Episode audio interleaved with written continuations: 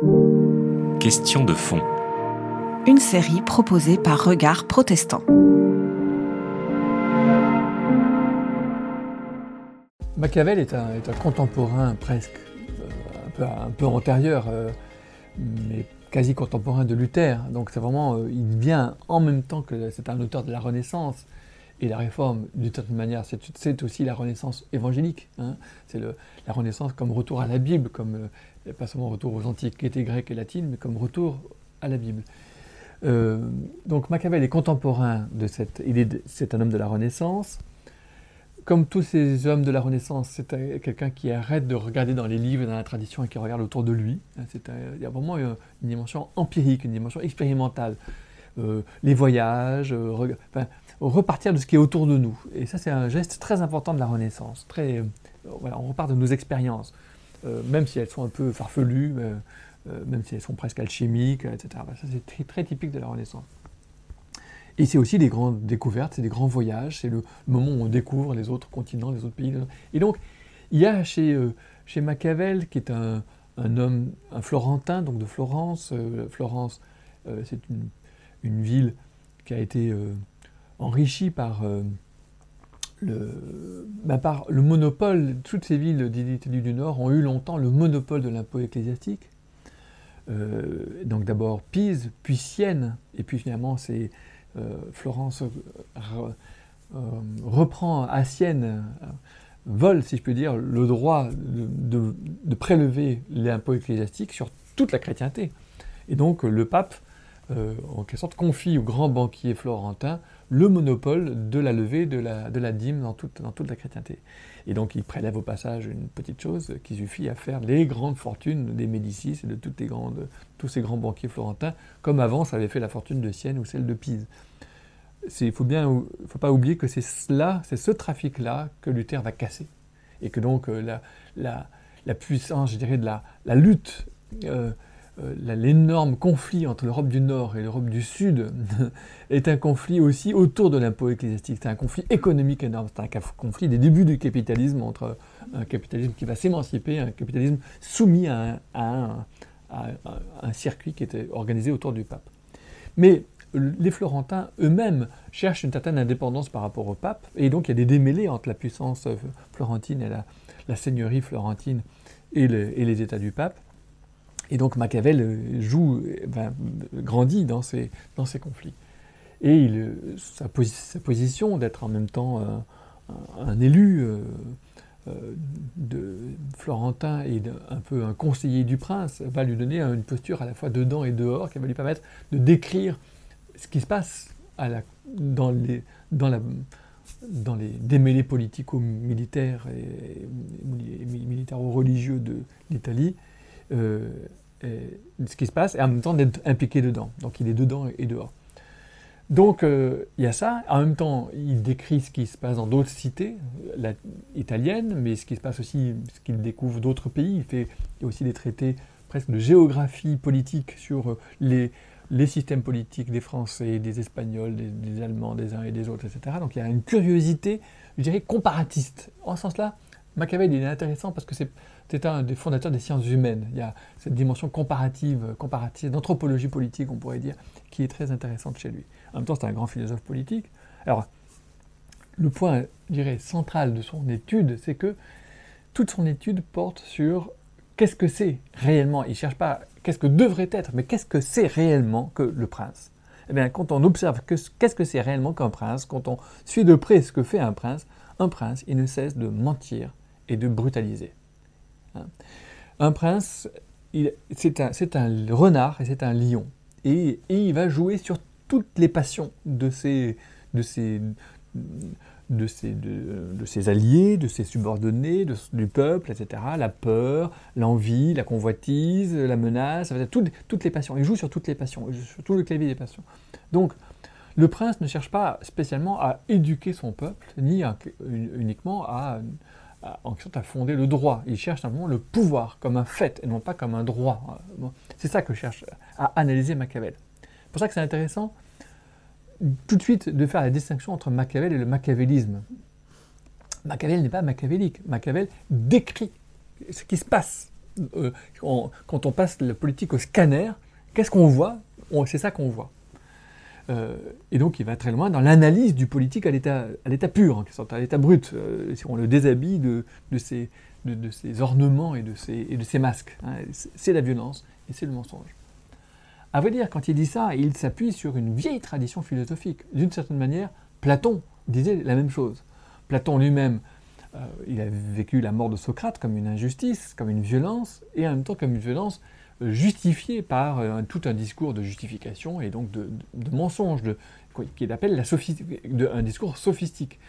Pour Platon, le tyran va avec le sophiste. Le couple de tyran et du sophiste, chez Platon, c'est un peu comme le couple du, lion et du renard chez Machiavel. Ça va, c'est la même chose. Hein. Bon.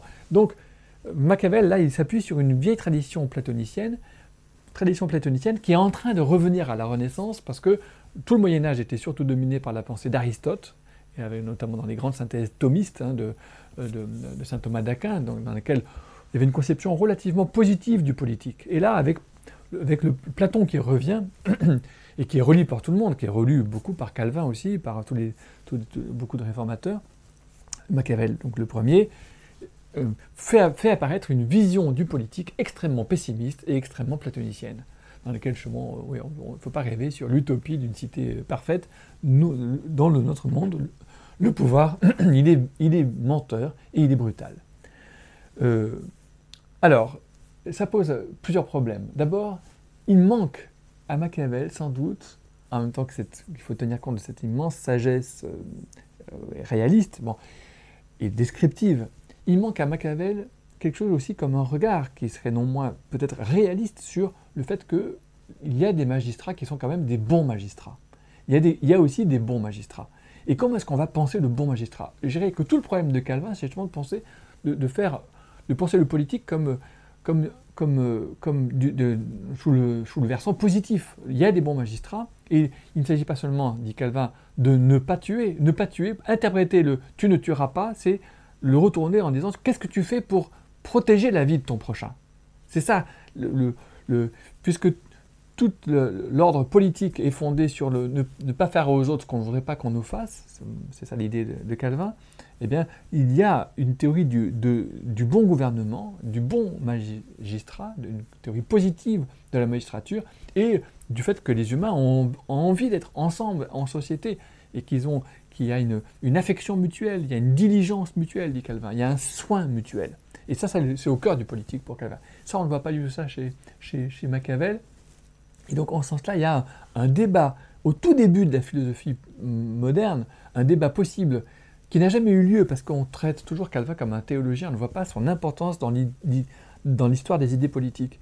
Et Calvin, Milton, Hobbes, ils discutent Calvin, ils ne discutent pas Machiavel. Et donc on ramène tout, dans les Sciences Po en France, on ramène tout à Machiavel, sans voir l'importance de Calvin et du, débat qu'il peut y avoir entre Calvin et Machiavel, et qui est un débat très intéressant sur une vision pessimiste, une vision plus optimiste du politique. Ça, ça serait peut-être un premier point.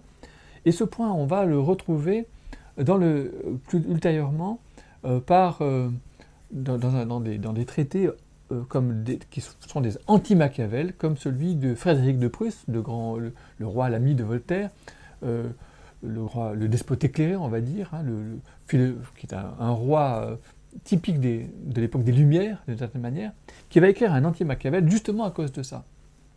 Et une des choses qu'on trouve chez Machiavel et qui va se retrouver dans toute une, doctrine, on va dire, jésuite, c'est l'idée que euh, finalement, euh, le, peuple, euh, la religion est bonne pour le peuple. On a besoin, le, peuple, il est, enfant, il, est, il, est, il a besoin d'être, d'être, d'être calmé, il a besoin d'être menacé, il a besoin d'être récompensé, il a besoin d'être puni, etc. Donc on le, on le, on le tient toujours en état d'enfance, d'une certaine manière. pour la réforme, si on va jusqu'au bout de la réforme, il n'y a pas besoin de récompense ni de punition pour être moral on ne croit plus, on, est assez adulte euh, et la morale, il n'y a plus besoin de paradis ni d'enfer euh, quelque part. On est de juste devant Dieu, on n'a pas besoin de punition et de récompense. Donc, tandis que là, dans un certain machiavélisme, le peuple, il est toujours, euh, dangereux, il est toujours puéril, il est toujours, et donc il, est, il faut le mener par ses passions. et donc il faut le mener par l'attrait des récompenses et la peur des punitions, des choses comme ça. Ça, on retrouvera ça dans toute la pensée jésuite, et lorsque Frédéric de Prusse dit, fait, écrit son anti-Machiavel, c'est aussi un traité contre cet usage politique de la religion. C'est ça qui est très intéressant chez Frédéric de Prusse, qui est un bon protestant, qui est un bon calviniste en fait, et qui dit on n'a pas du tout besoin, je pense que l'ordre public n'a pas besoin de religion. Et il dit, euh, je suis d'accord avec Bail sur ce point-là, parce que Bail disait la même chose. L'ordre public n'a pas besoin de religion. Alors que d'une certaine manière, Machiavel, c'est justement l'idée que le, politique est inséparable, je dirais, de, même de la religion, même entendu comme mensonge.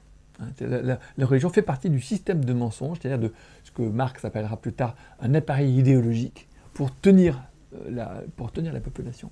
ou un opium du peuple, si vous voulez, mais un appareil idéologique. Euh, pour aller jusqu'au bout de la lecture de Machiavel, il y a encore une autre lecture de Machiavel qu'on peut retenir et qui est celle qu'en propose Karl Barth, euh, qui sans doute l'a pris lui-même ailleurs, mais je ne sais pas où. C'est l'idée qu'il ne suffit pas que le pouvoir soit violent et, menteur, il faut qu'en face, le peuple soit lâche et crédule. Parce que euh, aucun pouvoir ne peut être assez puissant, assez violent, s'il a en face de lui des gens courageux, qui lui résistent.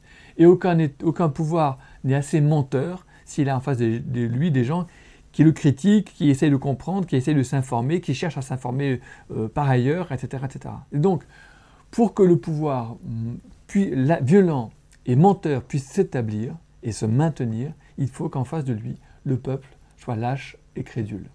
Et donc le problème, ce n'est pas seulement le problème du souverain qui est violent et menteur, c'est aussi le problème du peuple qui est lâche et crédule. Voilà ce que dit Karl Barth pendant la montée de Hitler, en déplorant que le peuple allemand ait été à ce point lâche et crédule. Je pense que c'est encore une lecture de Machiavel aujourd'hui, une lecture, je pense, très utile. C'était Question de fond. Une série de regards protestants.